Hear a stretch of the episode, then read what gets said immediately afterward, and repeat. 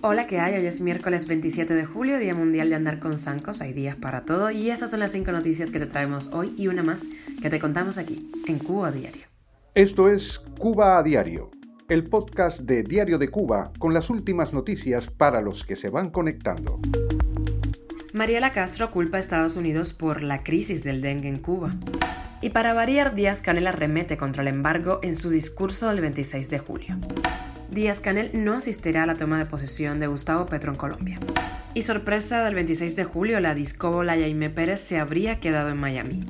El gobierno cubano invierte más de 22 millones de pesos en instalaciones turísticas en Cienfuegos. Esto es Cuba a Diario, el podcast noticioso de Diario de Cuba. La hija de Raúl Castro, Mariela Castro, aseguró este 26 de julio que Estados Unidos es responsable de la crisis del dengue en Cuba.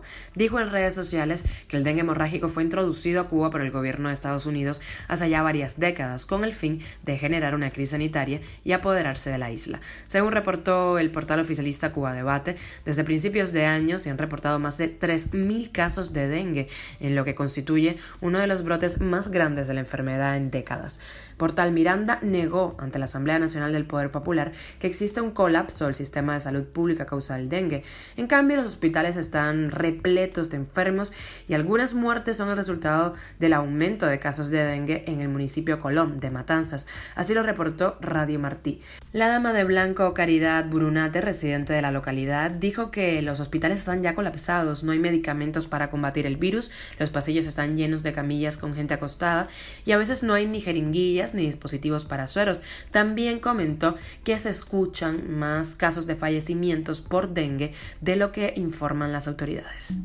Y el embargo sigue siendo la justificación del gobierno cubano para todas las ineficiencias en el país, y no lo digo yo, lo dijo Miguel Díaz Canel este martes en su discurso durante el acto central por el 26 de julio que tuvo lugar en Cienfuegos. En el fondo de sus almas, todos comprenden que ineficiencias aparte, el bloqueo está en la raíz y es que Díaz Canel mencionó la palabra bloqueo hasta 11 veces en apenas 26 minutos de intervención, demasiadas para un discurso relativamente corto. En medio de la peor crisis económica que se recuerda en las últimas décadas, el gobernante solo recordó que son los 63 años de embargo los que han evitado el florecimiento económico en la isla. Nada que ver con su gestión. Cuba a diario. Y la campeona mundial de lanzamiento del disco de Doha 2019 y una de las principales figuras de atletismo en Cuba, Jaime Pérez, habría abandonado la delegación de la isla con la que asistió al Mundial de Oyen en Oregón, Estados Unidos, y ahora estaría en Miami. La información fue divulgada por el medio independiente Playoff Magazine, que citó a fuentes cercanas a la deportista. Con ella sumarían 22 los deportistas cubanos que abandonaron sus delegaciones en eventos internacionales solo este año. Pérez, de 31 años, dos veces ganadoras de la Liga Diamante y también campeona de los Juegos Panamericanos de la especialidad, habría obtenido un discreto séptimo lugar en a pesar de ser una de las grandes esperanzas de la delegación de la isla, que en este mundial cosechó su peor resultado histórico y se fue sin una sola presea. Díaz Canel no asistirá a la toma de posesión de Gustavo Petro como presidente de Colombia el próximo 7 de agosto y en su lugar va a enviar al canciller Bruno Rodríguez Parrilla. Al menos 11 jefes de estados y representantes gubernamentales de varios países asistirán a la ceremonia de investidura, entre ellos los presidentes de Chile, Argentina, Perú, Ecuador, Paraguay, Bolivia, República Dominicana, Panamá, Costa Rica, la presidenta de Honduras y también el rey Felipe VI de España.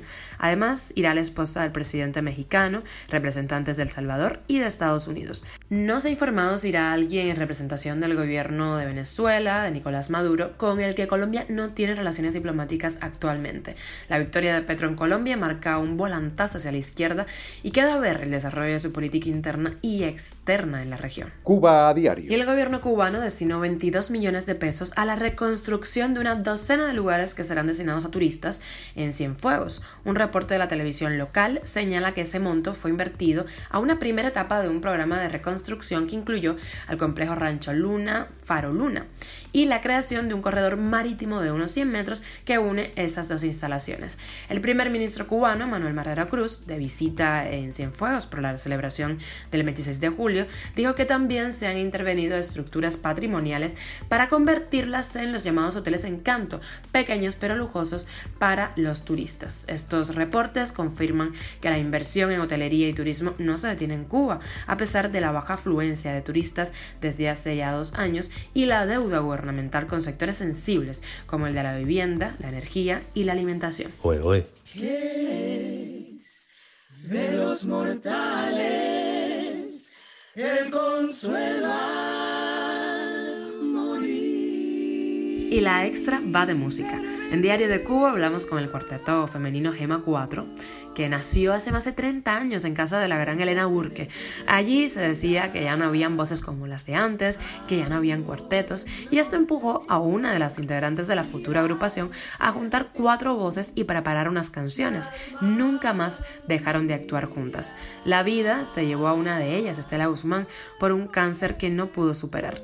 Eso puso pausa a la agrupación por dos años y después, con una nueva integrante, empezaron desde cero. Así suenan ahora.